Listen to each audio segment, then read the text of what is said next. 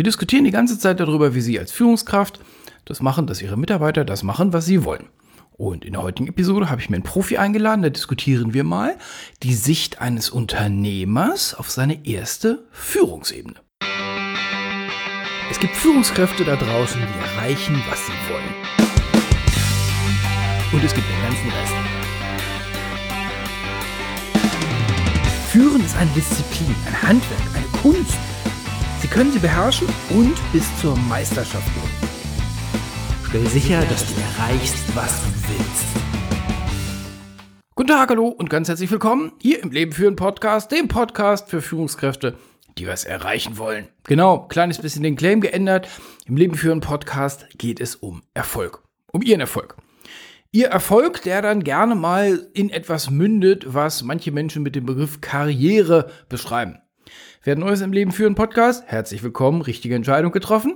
Für mich ist Karriere nicht nur der Aufstieg in der Abgestell Abgestellten, Quatsch, Angestellten-Tätigkeit natürlich, sondern für mich ist Karriere auch kann ein Gleichstieg sein, kann ein Ausstieg sein, kann ein Abstieg sein, da ist alles möglich aus meiner, da habe ich im Leben führen Podcast jetzt schon ein paar Episoden zu gemacht.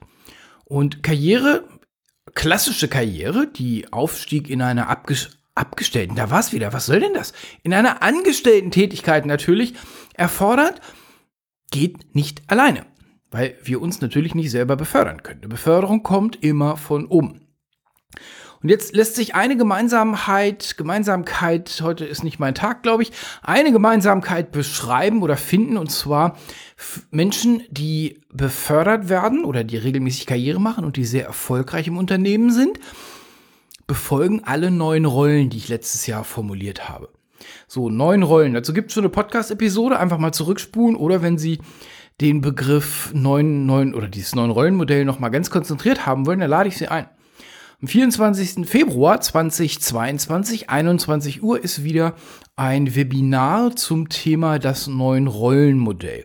Das Besondere an den Webinaren, die ich mache, ist, am Anschluss gibt es eine halbe Stunde freie QA, also Questions and Answers. Sie haben dann die Möglichkeit, Fragen an mich direkt zu stellen und ich beantworte die dann so gut ich das denn kann.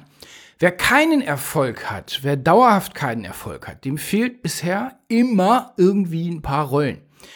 Ganz viele Rollen sind einfach nicht bekannt. Ähm, ein paar Rollen werden dann manchmal gerne ignoriert und dann wird behauptet, bei uns funktioniert das ja alles ganz anders im Laden. Herr Kapinski, da möchte ich nicht verstehen, nicht, bei uns nicht anders. Nee, ist nicht ganz anders. Es ist immer das Gleiche. Also wer das neue Rollenmodell nicht drauf hat und nicht ausfüllt, wird nicht befördert. 24. Februar 2022. Alles weiter leben-führen.de oder folgen Sie uns auf LinkedIn. So, ein Teil von dem Modell oder eine andere Sicht auf das Modell ist, ist so der Blick nach oben.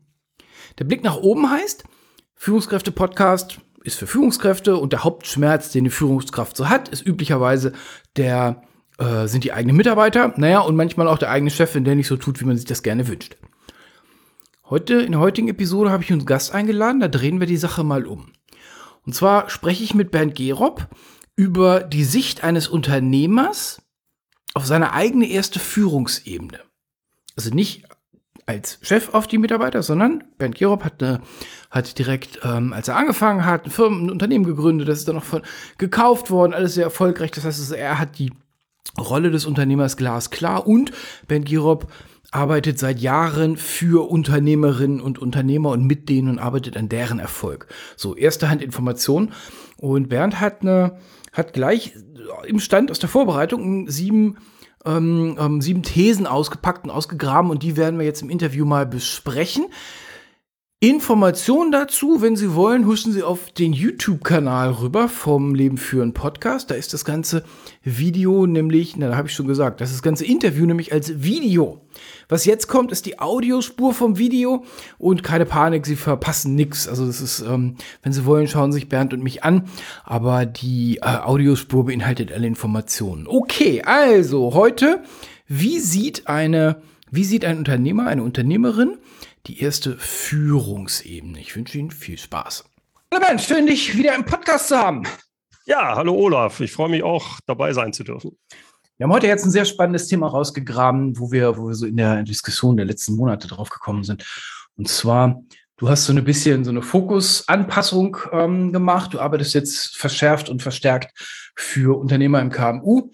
Und ähm, die, die, die Boomer-Videos sind ja mittlerweile Legende auf äh, YouTube, zumindest auf meinem YouTube. Wer die nicht kennt, dringend mal rüber gucken. Alles weitere finden Sie natürlich auf lebensführen.de oder auf mehrführen.de bei Bernd. Ähm, und die, diese, diese, diesen kleinen Ideenshift in Richtung Unternehmer, da möchte ich auch gerne von profitieren. Und zwar mhm. ist heute die Idee, dass wir uns mal darüber unterhalten, wie denkt denn ein Unternehmer über, und das hatten wir im Vorgespräch schon, also uns gefällt der Begriff beiden nicht, über die zweite Linie. Was wir damit meinen, sind die Menschen, die direkt an Unternehmer oder Unternehmerin ähm, berichten. Mhm. Mm, äh, egal aus welchem Gewerk, also natürlich IT oder Finance oder was auch immer, ist total egal. Wir wollen heute jetzt mal den Fokus drauflegen. Hier ist der Unternehmer, die Unternehmerin, was, was, was denkt die und der denn eigentlich? Und ich glaube, wir lassen diese, diese, diese Halbgenderei jetzt mal raus. Was denkt der Unternehmer über die ihm direkt zuarbeitenden Leute? Mhm. Da hast du in der Vorbereitung gleich sieben Punkte rausgegraben. Und da würde ich sagen, dann lass uns doch mal durchgehen. Und das Setup ist immer, dass du halt die Sicht des Unternehmers repräsentierst. Mhm, gerne. So, erster Punkt, den du gesagt hast, ist Profitabilität. Ja, also mir hat mal mein äh, Doktorvater das sehr schön gesagt. Er war auch sehr unternehmerisch unterwegs und der hat immer von seiner ähm, von seiner Mutter gesprochen, die einen kleinen Laden hatte. Die hat immer gesagt, eigentlich ist Unternehmertum ganz einfach. Jeder Mitarbeiter muss deutlich mehr einbringen, als er kostet. äh, ja. Das hört sich so banal an, ist aber ganz, ganz entscheidend wichtig, meiner Ansicht nach. Und das fällt mir immer besonders dann auf, je größer das Unternehmen, desto mehr Zwischenebenen hat man. Wenn man sich da mal wirklich genau anschaut, mit welchen Aufgaben und Tätigkeiten sich hochbezahlte Manager rumschlagen, dann fehlt mir eigentlich da wirklich das Verständnis für, dass das wirklich profitabel sein sollte. Und diesen Punkt würde ich auch bei einem kleinen Unternehmen immer betrachten. Da ist es noch kritischer, dass ich, weil der Unternehmer genau diese Denke an den Tag legen muss, weil wenn sein Unternehmen nicht profitabel ist, hat er ein richtiges Problem. Das heißt, es geht nicht darum, die Arbeit einfach zu machen, sondern es geht darum, dass jeder mindestens das einbringt, was er kostet. Er muss natürlich noch mehr einbringen. Warum sollte man ihn sonst einstellen? Und das immer im Kopf zu haben, bei den täglichen Arbeiten, die ich mache. Es geht nicht darum, die Aufgaben zu machen, sondern es geht darum, ist es wertschöpfend. Lass uns, hier mal, lass uns hier mal eine dramatische Pause für die Zuhörerinnen und den Zuhörer machen, die jetzt in den Widerstand gehen. Nein, das müsst ihr verstehen. Wir arbeiten im Marketing, Buchhaltung, Controlling, IT. Wir haben ja gar keinen Wertbeitrag. Das ist natürlich Unsinn. Wenn das so wäre, würde ich mich als Unternehmer natürlich fragen, warum brauche ich euch dann? ja. Das ist, also, das, ist, das ist mein Punkt. Wir, wir sind auch im, im, Leadership Stars Programm immer wieder an dem gleichen Punkt. Wenn du 100.000 Euro bekommst, sieh zu, dass du mindestens 150.000 Euro verbuchen kannst, den die Firma nicht hätte an Einnahmen, wenn du nicht da wärst. Ja. Oder dass es bestimmte Sachen gibt, das kann ja auch zum Beispiel Sicherheit sein. Wenn ich mich jetzt, also äh, du, deine Leute sind ja sehr stark aus der IT, wenn ich mich jetzt wirklich einen Tag lang damit beschäftigt habe, damit die IT sicher ist, äh, kann man natürlich sagen, ja, das hat ja jetzt nur Geld gekostet. Ja, aber da kann ich natürlich gegenrechnen und ich sagen, ja, was wäre denn, wenn ich es nicht gemacht hätte und in zwei Monaten kracht alles zusammen? Was kostet das dann denn? Also diese Denke muss man da haben. Aber es gibt genügend Sachen in jedem Bereich, in der IT und auch sonst, wo man sagt, ja, das machen wir eigentlich immer so. Wir haben halt einmal pro Woche machen wir diese Excel-Liste und da muss ich halt eine Stunde lang mit verbringen, weil ich da irgendwas reinschreibe. Ist es wertschöpfend? Hilft das? Wo hilft das? Äh, wenn man sagt, ja, das haben wir immer so gemacht oder weiß ich nicht genau, äh, wohin äh, das geht und äh, bla bla bla. Ne? Dann, ja, genau. Das sind so nicht wertschöpfende Sachen. Und es mit der Zeit ergeben sich solche Sachen, dass man äh, so arbeitet bei vielen.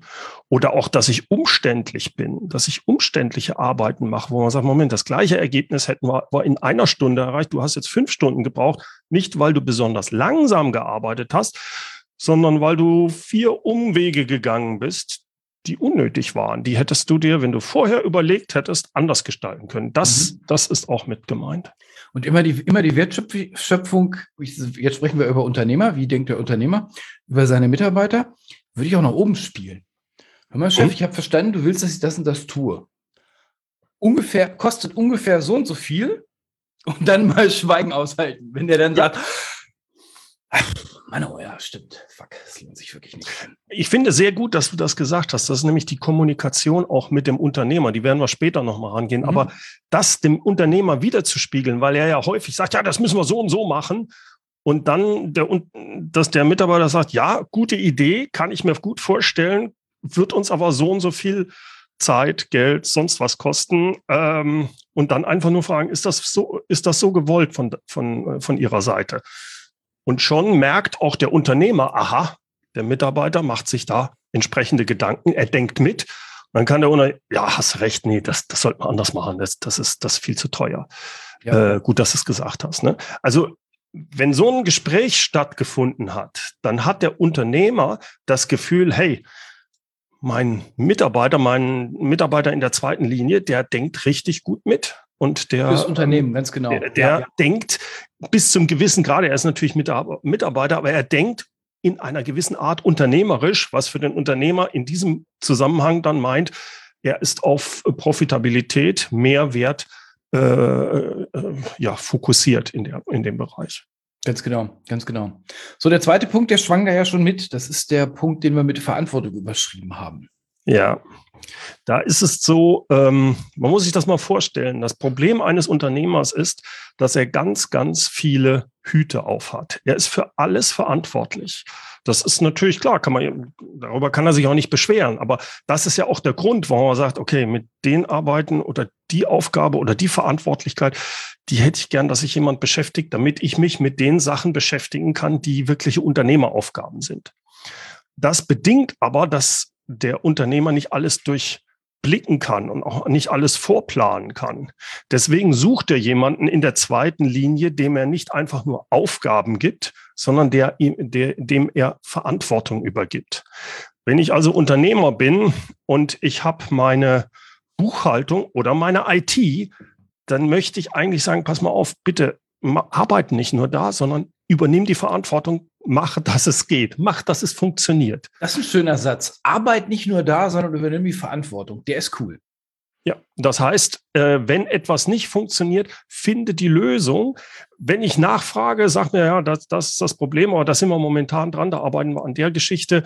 Äh, Im Endeffekt will ich wie soll ich das sagen, Frieden und Ruhe haben als Unternehmer. Ja. Ich habe genügend andere Baustellen und ich habe dir die Verantwortung, nicht nur die Aufgaben delegiert, ich habe dir die Verantwortung delegiert, dass du bitte dich um die IT kümmerst und komm bitte nur mit mir, wenn du Geld brauchst, wenn irgendeine Entscheidung brauchst von mir, die du selbst nicht treffen kannst, aber löst das Problem.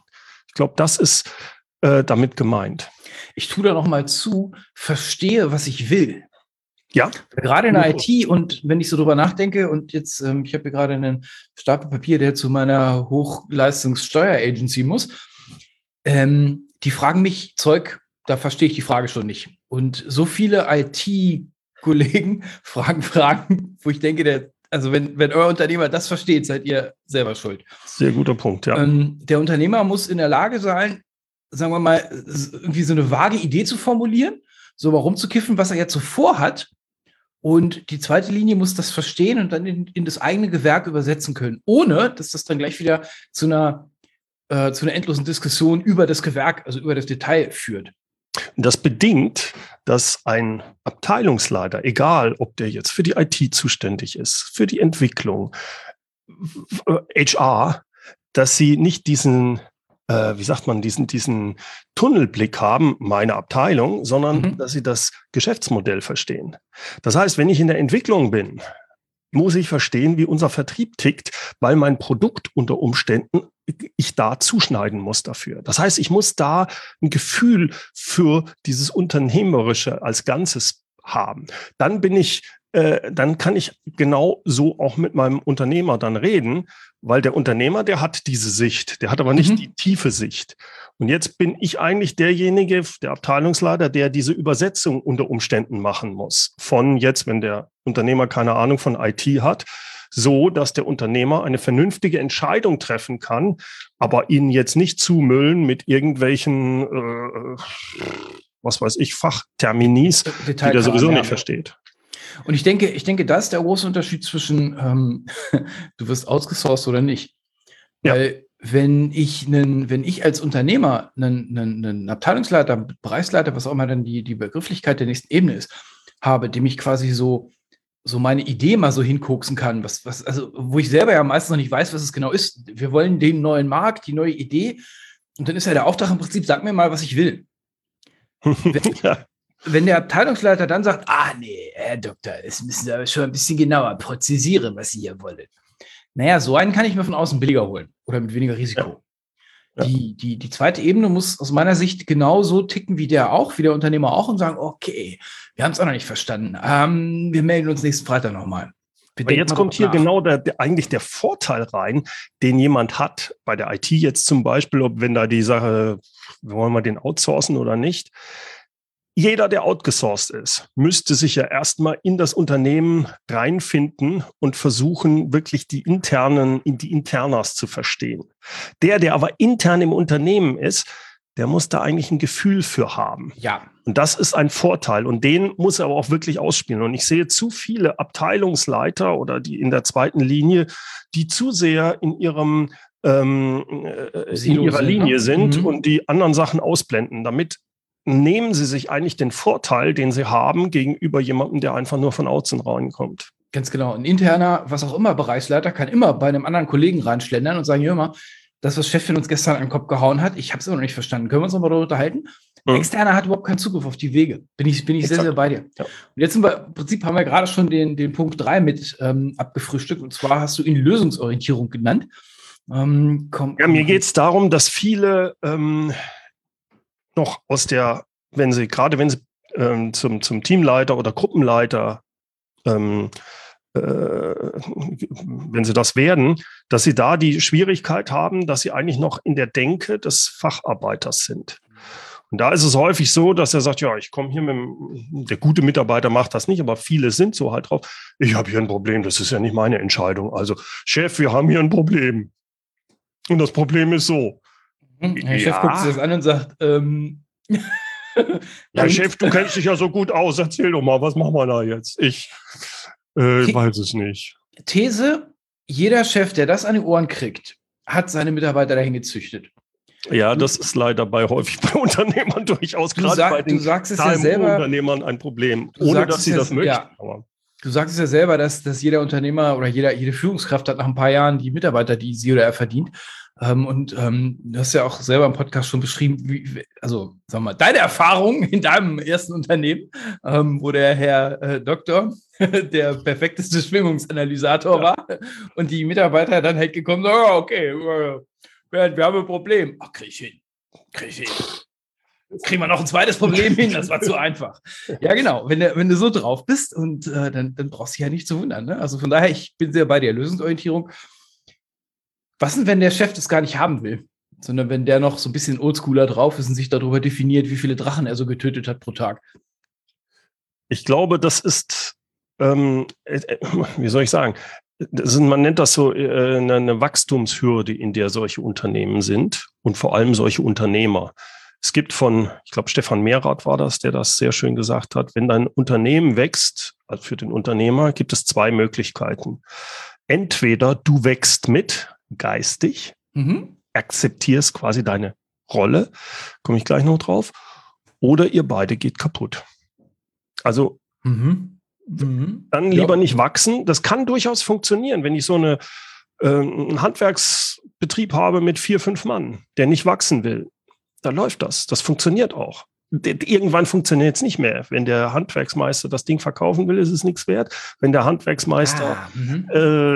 äh, krank wird, ist auch schlecht. Ne? Also das ist schon, das hat schon Nachteile, äh, ziemliche. Aber es kann eine Zeit lang sehr gut funktionieren.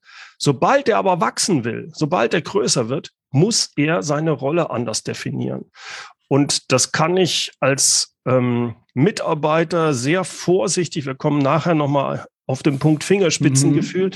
kann ich sehr vorsichtig klar machen. Aber eigentlich muss es vom Unternehmer kommen. Der muss die Einsicht bekommen, ey, äh, ich muss meine Rolle verändern, sonst, und das bedingt, dass ich die Verantwortung auch wirklich abgebe und nicht nur einfach Aufgaben äh, sage, machen Sie das mal, ich habe das durch, ich bin ja der größte Experte. Wer in dieser mhm. Falle drin ist, erzieht seine Mitarbeiter nämlich mit der Zeit, dass sie sich so verhalten und dann braucht es noch länger, wenn er dann irgendwann verstanden hat, ja, jetzt äh, ich, fahr, ich delegiere Verantwortung und der Mitarbeiter, der seit 20 Jahren dabei ist, sagt, nee, nee, der hat er schon mal probiert, da verbrenne ich mir die Finger, das mache ich Genau, nicht. letztes Mal habe ich ein paar einen Hals gekriegt dafür, als ich. Exakt. Genau, genau, genau, genau. Ja, ja, ich weiß, ich weiß, ja, ja. Ähm, bin, ich sehr, bin ich sehr bei dir, ja. Jetzt sind wir bei dem, bei dem ersten, sagen wir mal, bei dem Punkt, den ich, der wahrscheinlich am, am derjenige ist, der am wenigsten Diskussionen erfordert, der aber am häufigsten zerbröselt wird. Ja. Nämlich Verlässlichkeit. Das ist äh, für den, ich versuche nochmal aus der Sicht des Unternehmers. Ich habe vorhin gesagt, das größte Problem eines Unternehmers, und ich denke, wir werden das irgendwann mal in einer anderen Folge noch äh, besprechen, den Unterschied, ist, er hat viel mehr äh, Hüte auf, er hat viel mehr Rollen, die er spielen muss, er hat viel mehr Aufgaben und viel mehr Problemfelder, als er überhaupt bewältigen kann. Ja. Das ist der Grund, warum er Verantwortung an bestimmte Leute gibt und sagt, bitte kümmere dich darum. Er kann aber diese Verantwortung, also dieses Delegieren ja nur machen, wenn er sagt, äh, ich weiß, derjenige kümmert sich drum. Da bricht jetzt nicht ein Feuer auf, sondern wenn da ein Feuer ist, dann löscht er das auch. Ich muss mich darauf verlassen können. Und das kann ich natürlich nur, wenn derjenige auch verlässlich ist. Und verlässlich heißt, der hält seine Termine ein. Das, was er zusagt, hält er auch ein. Ähm, wenn es dann doch mal zu einem Fehler kommt, übernimmt er die Verantwortung für den Fehler. Und die Verantwortungsübernahme heißt, Chef, ich habe hier einen Mist gebaut, ich habe das und das. Ich, ich kümmere mich drum, dass wir da sind. Das wird aber ein bisschen teurer und der Termin kann nicht eingehalten werden. Und wer ist schuld? Ich bin schuld. Tut mir leid, ich arbeite dran. Und nicht, ja, die andere Abteilung kam ja auch nicht nach. Ja, genau. Und, das und, war heute Freitag. In China ist der Sack Reis und deswegen. Aber. Mhm. Das kann nicht funktionieren. Ne? Äh, so jemanden traue ich dann irgendwann nicht mehr. Das mag eine nette Person sein, aber äh, ich darf den eigentlich nicht auf der Position haben, weil der macht mir mehr Probleme, kostet mir Zeit, Energie. Und genau das ist es, was der Unternehmer zu wenig hat. Der fünfte Punkt, den wir haben, ist äh, Loyalität. Was meinst du denn damit?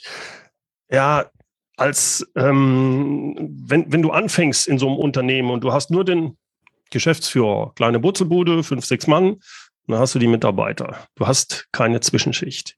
Die Zwischenschicht kommt dann dazu, wenn äh, der Chef halt überfordert ist und man sagt, so geht's nicht mehr weiter. Wir müssen die Organisation, wir müssen das anders hinkriegen und dann kommt die erste Linie rein. Und die erste Linie hat schon direkt das Problem, ähm, dass es eine Sandwich-Position ist. Die Mitarbeiter sagen, ja gut, ist der, der harte Chef jetzt weg, jetzt habe ich den netten Teamleiter, äh, mit dem rede ich. Äh, und der Teamleiter sitzt jetzt dazwischen. Ne? Äh, er muss seine Mitarbeiter äh, zum Laufen, am Laufen halten, gleichzeitig aber den Chef bedienen. Das ist eigentlich in jeder Führungsrolle habe ich dieses Problem. Inklusive Unternehmer. wie bitte? Inklusive Unternehmer, der muss den Inklusive da. Nur also, ist es äh, da ganz wichtig, wenn man das Thema Loyalität hochbringt, dass gerade der Unternehmer sagt, wem gilt die Loyalität meiner Führungskraft? Dann sagt er, natürlich gilt die mir. Die Loyalität gilt nicht dem Unternehmen. Sie gilt dem Unternehmer und sie gilt auch nicht im Zweifelsfall den Mitarbeiter. Natürlich sollte er sich um die Mitarbeiter kümmern der kann auch äh, ein netter Chef sein, ist mir vollkommen egal. Aber im Zweifelsfall, wenn es hier Stress gibt, dann muss ganz klar sein, dass die Führungskraft, äh, dass ich als Unternehmer erwarte, dass er mir gegenüber loyal oder loyal, ja, im Zweifelsfall loyal ist und nicht den Mitarbeitern. Dass ich also nicht ja, ähm, ja quasi, dass er sich nicht auf die Seiten der Mitarbeiter schlägt, wenn es hart auf hart kommt. Das den ist, den, den müssen wir nochmal sezieren, weil warum der so schwierig ist, glaube ich, ist die reine Zeitlichkeit. Wenn, wenn, wenn, wenn der Abteilungsleiter den ganzen Tag mit seinen Leuten zusammenarbeitet und zwei Stunden in der Woche mit dem Chef zusammenarbeitet, rutscht das sehr schnell weg und gibt eine andere Perspektive. Ja. Der andere Teil ist, wir sprechen hier von Loyalität und die wird üblicherweise nur dann eingefordert, wenn richtig Seegang ist. ja. Deswegen glaube ich, macht es eine Menge Sinn als, als guter Mitarbeiter, auch wenn die See ruhig ist, hin und wieder mal durchblitzen zu lassen, dass die, wem die Loyalität gilt. andersrum, als Unternehmer würde ich es mal einfordern, weil wenn, wenn, wenn, wenn, wenn, wenn Rock'n'Roll ist, will ich nicht rausfinden, dass mein Head of irgendwas dann doch lieber eine Gewerkschaft gründet, als dass der mit mir zusammen das Unternehmen gerade zieht. Also wenn mein Head of in die Gewerkschaft geht, da habe ich aber was richtig falsch gemacht. Ja, das ist der Punkt. Nur das will ich, das will ich nicht rauskriegen, wenn die Wellen gegen das Ufer schlagen, sondern ja. das hätte ich ganz gerne schon mal vorher. Also eine Führungskraft aus meiner Sicht, ich weiß, das ist nicht immer so, aber in der Regel ist eine Führungskraft nicht in der Gewerkschaft. es gibt Ausnahmen, ganz klar. Aber äh, da ist ein ganz krasser Loy Loyalitätskonflikt. Wir, haben das, wir, haben das, wir haben das sehr, sehr, sehr häufig, zugegebenermaßen, ich kenne es nur aus richtig großen Organisationen, wo ja. dann sowieso die Bedeutungslosigkeit über den Gang wabert, ähm, wo die sagen, hör mal, wir lesen jetzt in der Zeitung, was hier gerade passiert, also was von oben hin passiert. Und von mir verlangt man, dass ich meinen Mitarbeitern äh, mit meinen Mitarbeitern harte Abfindungsdiskussionen über dreieinhalb oder viereinhalb Monate führe. Die dann alle sagen, lass mich mal kurz drüber nachdenken, leckt mich doch alle. Ihr habt da fünfeinhalb Mal Jahresgehalt erledigt. So, ähm, ich rede jetzt bewusst auch nicht von den großen Unternehmen. Da ist nochmal eine ganz andere Struktur. Da kann man, kann ich ja. auch vieles nachvollziehen. So, so, so, ein Gedanke darf gar nicht erst aufkommen. Auch eine Führungskraft muss sich hin und wieder mal die Frage stellen, to my may concern. Wer ist derjenige, ja, wer ist derjenige, der meine Wohnung bezahlt letzten Endes? Ja. So, und, und, da bin ich sehr bei dir. Also die Loyalität darf, darf, darf man hin und wieder nochmal klar machen, die gehört, also wir haben den, den, den Eid auf den Chef geschworen und nicht irgendwie auf was anderes. Ja, also ein Eid geschworen würde ich jetzt, äh, der geht mir ein bisschen zu weit. ich weiß äh, nicht bei Kopf schnallen, aber es ist ja eine andere also, Ich will auch nochmal sagen, ich bin nicht gegen Gewerkschaften oder gegen äh, Betriebsräte. Betriebsrat ist für mich ein bisschen äh, besser. Nur die Rolle, die eine Führungskraft in einem kleinen Unternehmen hat, ist eher die des Unternehmers. Ja, das gerade zweite Linie. Ne? Wir sprechen über zweite Linie. Linie wo er direkt, das, das so. geht nicht. Mhm, äh, mhm. Dass Mitarbeiter das Recht haben, äh, einen Betriebsrat zu gründen, das und auch es gibt, ich kenne durchaus auch kleine Unternehmen mit 50, 100 Mitarbeitern. Da ist der Betriebsrat, wenn er gut funktioniert, extrem hilfreich, nicht nur für die Mitarbeiter, sondern auch für den Unternehmer. Also äh, das, das gibt das durchaus beides. Nur die Rolle, die dann jemand hat, der im Betriebsrat ist, die ist, der kommt aus von der Mitarbeiterseite. Der mhm. hat auch ganz klar, dessen Loyalität sind die Mitarbeiter. Mhm. Aber dann kann die Führungskraft nicht ähm, Betriebsrat sein. Ja, das, denke, das geht in einem kleinen Unternehmen nicht. Das, ist, verstehe ich, würde ich jedenfalls nicht verstehen. Ja, das denke ich auch. Ähm, der sechste und siebte Punkt, die, die, die fassen jetzt nochmal ganz viel zusammen. Und zwar hast du den sechsten Punkt Nachsicht genannt. Los. Ähm, ich ich will es mal so sagen. Ähm, der Unternehmer ist genauso ein Mensch wie jeder andere mit Stärken und Schwächen. Und, und Schwächen, äh, genau. Und Schwächen, genau. Liebe Unternehmer. Ähm, und es ist manchmal auch durchaus so, da derjenige halt extrem viel um die Ohren hat, dass er sich vielleicht auch mal nicht so verhält, wie man sich das wünscht. Und da eine gewisse Nachsicht walten zu lassen, ähm, ist zumindest günstig und erwartet der Unternehmer auch. Ist das fair? Nee, manchmal ist das nicht fair. Ähm, ich könnte damit auch teilweise nicht umgehen. Deswegen bin ich selbst Unternehmer und habe keinen Chef mehr. Ne? Ähm, aber es ist günstig und der Unternehmer bis zum gewissen Grad erwartet das auch. Äh, trotzdem will der Unternehmer aber niemanden, der ähm, ein Speichellecker oder sowas. Nee. Aber derjenige hat, ähm, das ist der siebte Punkt, siebte Punkt, dann ein gewisses Fingerspitzengefühl, dass er ähm, merkt, so, jetzt ist schlecht, jetzt sollte ich mhm. dieses Thema nicht beim Chef ansprechen. Das mache ich lieber morgen. Und ähm, ja, der versteht die Herausforderungen die der Unternehmer hat und baut das in seine Kommunikation ein.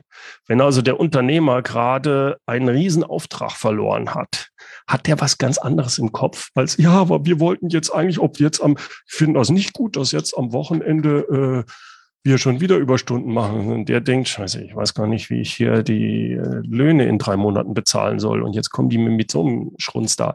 Ähm, das wird er nicht sagen, aber so denkt er in dem Moment. Mhm. Und zwar ist das absolut verständlich. Der, die zweite Linie hat dafür Verständnis, hat dafür dieses Fingerspitzengefühl und sagt, das, das gehen wir jetzt heute nicht an, das, das blocke ich ab bei meinen Mitarbeitern, falls da irgendwas ist. Und ich spreche mit ihm zum Zeitpunkt, wo er ja sich nicht so mit diesem Riesenproblem beschäftigt, wo, wo er auch Freiheiten im Kopf hat, um auf sowas einzugehen. Das ist also die eine, die eine Seite. Die andere Seite, die du aufgemacht hast, war Augenhöhe. Ja. Du hast ja schon gesagt, also keiner braucht so Speichellecker. Also, wär, also meine These wäre, wenn ein Unternehmer nur so Minimis um sich rum sortiert, dann wird das Unternehmen weder groß noch alt. Ähm, ich würde da ganz kurz, das Problem ist, dass es solche Unternehmen natürlich gibt. Dass es auch wirklich da äh, Unternehmer gibt, die sind unter aller Sau. Die gibt es. Ja, ja, ja. Da muss ich mir natürlich dann überlegen, wenn ich da in der zweiten Linie bin, lasse ich das mit mir machen? Wie weit äh, sind bestimmte Sachen, lasse ich zu und wo sage ich, nee, da passe ich nicht rein, sorry, das geht nicht.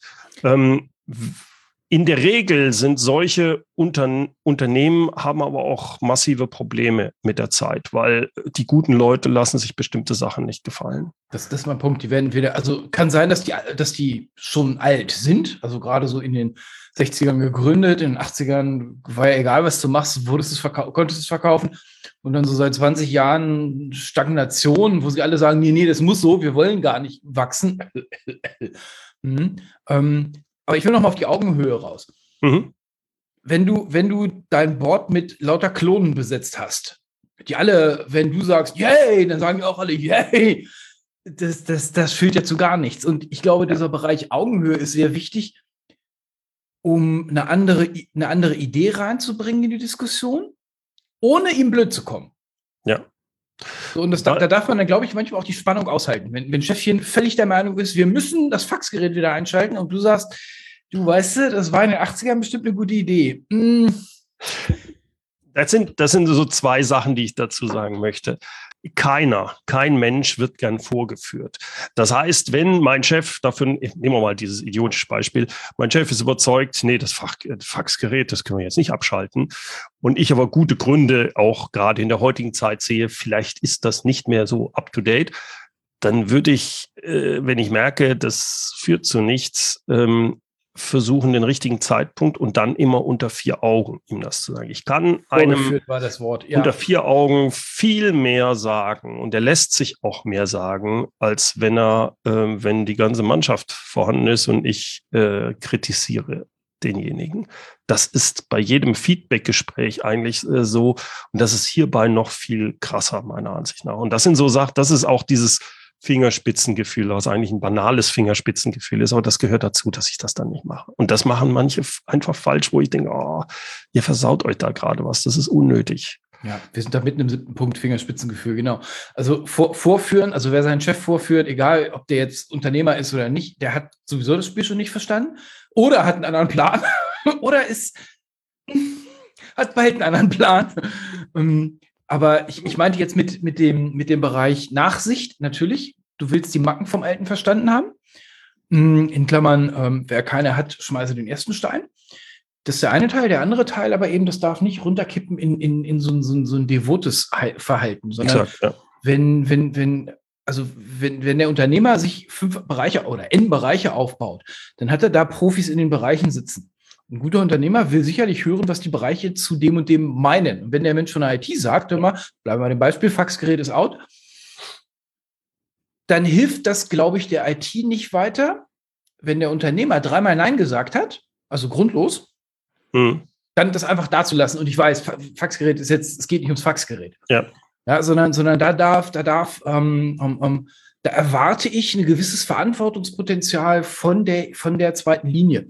Dass die sagen, nee, hör mal, ich weiß, dass dieser, diese Entscheidung ist die richtige. Ob wer das hm. jetzt hören will oder nicht, aber es ist die richtige Entscheidung. Entweder wir diskutieren die aus und ich komme zum anderen Schluss. Bis dahin popel ich nach.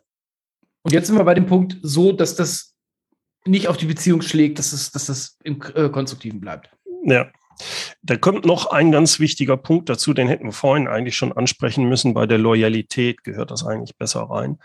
Und zwar, dass wenn eine Entscheidung wirklich auch getroffen ist, der Unternehmer hat sich das alles gut angehört, äh, hat auch wirklich sich die Zeit genommen, hat aber dann eine Entscheidung getroffen. ich bin nicht, ich finde diese Entscheidung nicht gut, dann vertrete ich sie trotzdem. Absolut. Absolut. Und rede nicht schlecht über den Unternehmer. Ähm, das, das ist ein Mindestmaß und das machen manche auch nicht. Sie gehen dann mit ihren Mitarbeitern und sagen, ja, der Alte hat da wieder, na gut, wenn er meint. Das ist nicht wertschätzend, wie ich über meinen Unternehmer, meinen Chef dann spreche. Und ich will na, eine Sache da so sagen, wenn gerade, wenn du so einen so einen Unternehmer hast, der da schon mein Alter hat und der hat über 30 Jahre etwas ganz Tolles aufgebaut eigentlich. Ne? Der hat, und das, das ist nicht einfach, das kannst du daran sehen, wenn jemand, ich glaube, von den Unternehmen, die jetzt gegründet werden, gibt es vielleicht noch 20 Prozent in fünf Jahren. Das heißt, da hat jemand aber über 30 Jahre ein Unternehmen aufgebaut, stark geprägt und das ist, existiert jetzt noch. Allein nur diese Sache ist extrem, äh, ist, ist eine ganz tolle Sache ähm, das muss ich eigentlich immer honorieren als der Angestellte, weil das habe ich nicht hingekriegt. Das habe ich nicht gemacht. Mhm. Ich bin ein Angestellter. Die Verantwortung, über 30 Jahre so ein Ding aufzuziehen und den Erfolg, sicher, das hat er nur nicht alleine gemacht. Aber er hat das gerade, die KMUs, die jetzt so 20, 30, 40 Mann haben, das ist sehr stark durch die Entscheidungen geprägt worden, die dieser Unternehmer gefällt hat. Also selbst wenn ich nicht damit übereinstimme, was er da jetzt vielleicht gerade in dieser Entscheidung gefällt hat, in der Vergangenheit hat er gezeigt, dieser Unternehmer, dass er damit verdammt richtig lag. Also wer bin ich, dass ich da dann äh, darüber äh, meckern sollte? Dann ich sollte ich es erstmal besser machen. Ne? Das, ist, das ist der Punkt, den habe ich mir jetzt achten Punkt so aufgeschrieben. Ähm, äh, äh also Arbeitstitel Reiterstandbild. Mhm. Was, Reiterstandbild? Reiterstandbild. Ja, der Chef ist ein Arsch, aber einer von euch beiden hat die Firma gegründet und du bist es nicht. Mhm die, ich bin, ich bin sehr, sehr, sehr bei dir. Nur zu häufig, nur zu häufig haben wir das, das Standardproblem. Der Server-Admin hält den IT-Leiter für eine Lusche, weil der IT-Leiter sich nicht in den Tiefen des Servers auskennt, wie sich der Server-Admin auskennt. Und jetzt, ne, Ingenieure wissen, was ein Integral ist. Ähm, der, der, je weiter das nach unten geht, desto schmaler wird der Bereich, den die Leute verantworten und desto tiefer können sie dann reingehen, weil die Fläche dieses, ja. also Breite mal Tiefe halt immer die gleiche ist der Unternehmer hat ja noch ganz andere Themen im Kopf. Also der kennt sich nicht nur in der IT ein bisschen aus, sondern der kennt sich auch im Marketing aus, der ist gut in Sales, der ist gut in das, das, das, der kennt Dinge in Text, wovon du gar nicht weißt, dass es die gibt. Hm. Den dürfen wir immer und immer mal wieder auf dem Zettel haben. Einer von euch beiden hat das Unternehmen gegründet, du bist es potenziell nicht. Ähm, also das, das ist so, Reiterstandbild ist vielleicht so ein bisschen, so ein bisschen arrogant, aber zu Not ein Vertrauensvorschuss. Weil ja. einer von euch beiden wird am Ende des Tages auch im Knast enden, wenn es schief geht. Und das bist du wieder nicht als Angestellter. Das ist der Geschäftsführer, genau. Ja. Das ist noch ein anderer Punkt, genau. Ja, ja. So, also, also so ein bisschen, so ein bisschen so ein Vorschuss, so, so ein Vorschussvertrauen, ähm, genau wie du es gesagt hast, wenn der, wenn, wenn eine Untersche unter Entscheidung vom Unternehmer gefällt wurde und es passt dir nicht, jetzt sind wir bei Kultur, die ist jetzt gefällt. Und es ist, sorry to say, aber es ist erstmal nicht dein Unternehmen. Auch wenn ich immer wieder predige für deine Abteilung, so wie du ein Unternehmen führen würdest. Ja, ist schon richtig. Aber eben angestellt, nee, abhängig beschäftigt. Das ist das, was oben im Arbeitsvertrag drin steht. Ja. Das, dürfen, das dürfen wir nicht aus dem, aus dem Auge verlieren. Ja. Und ich habe ja als Mitarbeiter immer die Möglichkeit, dass ich sage, wenn mir das immer wieder passiert, dass ich sage, das, das geht ja in die ganz falsche Richtung, vollkommen falsche Strategie, da kann ich nicht hinterstehen, das ist nicht in Ordnung, dann muss ich die Konsequenz ziehen. Dann bitte ähm, trenn dich im Guten von dem ja. Unternehmer, weil ihr passt nicht zusammen. Der Unternehmer im Endeffekt hat das Risiko, baut das Ding auf, ähm, entweder du bist auf der Linie mit demjenigen oder nicht. Es gibt genügend andere Unternehmen, also muss, müsstest du dann die, deine, äh, deinen Job kündigen und ähm, irgendwo anders anheuern. Ja, ja. Ich denke auch, also dieses, dieses so, eine, so, eine, so, eine, so eine große Portion Vertrauensvorschuss, eine große Portion Helfersyndrom. Also ich will dem Chef helfen. Äh, wenn die nicht, wenn die nicht da ist, also wenn das persönlich gerade erste, zweite Linie, wenn der Unternehmen, nein, wenn ein Mitarbeiter Führungskraft in der zweiten Linie direkt an den Chef berichtet und sagt, der Chef also fühlt und es auch auf der Gartenparty immer wieder erzählt, was das für eine, Lusche, für eine Lusche ist. Geht er weg. Das kann ich sagen. Geht er weg. Das kommt, ja. das kommt raus. Ja, das, ist, genau. das, das führt also, zu falschen Entscheidungen, das führt zu falschen Stimmung. Ja, exakt. Ich glaube, das ist, das ist das Entscheidende. So wie du über deinen Chef denkst, das gilt jetzt eigentlich immer, aber beim Unternehmer ist es noch, finde ich, extremer. Es kommt raus. Also äh, versuch eine als Mitarbeiter eine gute Einstellung deinem Chef gegenüber zu machen. Nicht, weil du jetzt äh, das machen müsstest, ja, das sehe ich gar nicht ein. Es ist günstig.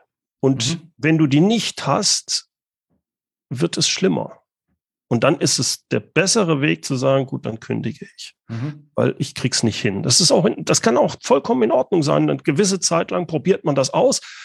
Ich verstehe ihn einfach nicht. Wir sind dann einfach nicht auf einer Wellenlinie, ja, und dann muss ich die Konsequenz ziehen, besser, bevor sie der Chef irgendwann zieht. Denn der wird sie irgendwann ziehen, wenn er merkt, hey, der Mitarbeiter ist nicht loyal zu mir. Gerade in der zweiten Linie geht das gar nicht. Ja, und der, damit wir das so nicht enden äh, oder beenden, ähm, der, der riesengroße Vorteil beim KMU, also Mitarbeiter in der zweiten Linie in einer überschaubar großen Organisation, ist, du hast ja, du hast ja beliebig viel Lego zu spielen. Absolut. Du hast ja, du hast ja, du bist ja sehr, sehr, sehr wenig eingeschränkt von diesen ganzen Schikaneprozessen, die sich, die sich Behörden und Kon Konzerne so auftun. Ja. Du hast einen direkten Zugang zu demjenigen, der letzten Endes die wirklich echte Entscheidung fällt. Ja, du hast vielleicht einen Kollege, der rumnervt und der dies und das und jenes. Ja, aber ach, ich glaube, Guido Westerwelle hat es gesagt, wenn du eine Partei ohne Widerspruch haben willst, dann darfst du keine Mitglieder aufnehmen. ähm, und in der, das, das fängt ja, also wer in der Familie ständig nur eitel Sonnenschein hat, also entweder sprechen die nicht miteinander oder er lügt. Ähm, also sowas darf man aushalten. Wenn ich einen direkten Zugang zu demjenigen habe, dessen Name vorne an der, an der Tür steht, ich habe jetzt so ein altes 1980er Firmenschild mit so einem messigen Plakettenteil draußen dran, die Müller KG oder so. Wenn du zu dem direkten Zugang hast, stehen dir alle, alle, wirklich alle, stehen dir alle Möglichkeiten offen. Versaus ja. einfach nicht und mach was Geiles draus. Die beste Position, die ich mir vorstellen kann. Vor allem, äh, du hast es viel leichter in einem KMU, wenn du da auf diesen Ebenen bist. Du bekommst viel schneller, viel mehr Verantwortung und damit Absolut. Gestaltungsspielraum. Absolut. Cool. Gut, so denkt ein Unternehmer über die zweite Linie. Bernd, vielen Dank. Vielen Dank, Olaf. Hat viel Spaß gemacht. Danke. Ciao.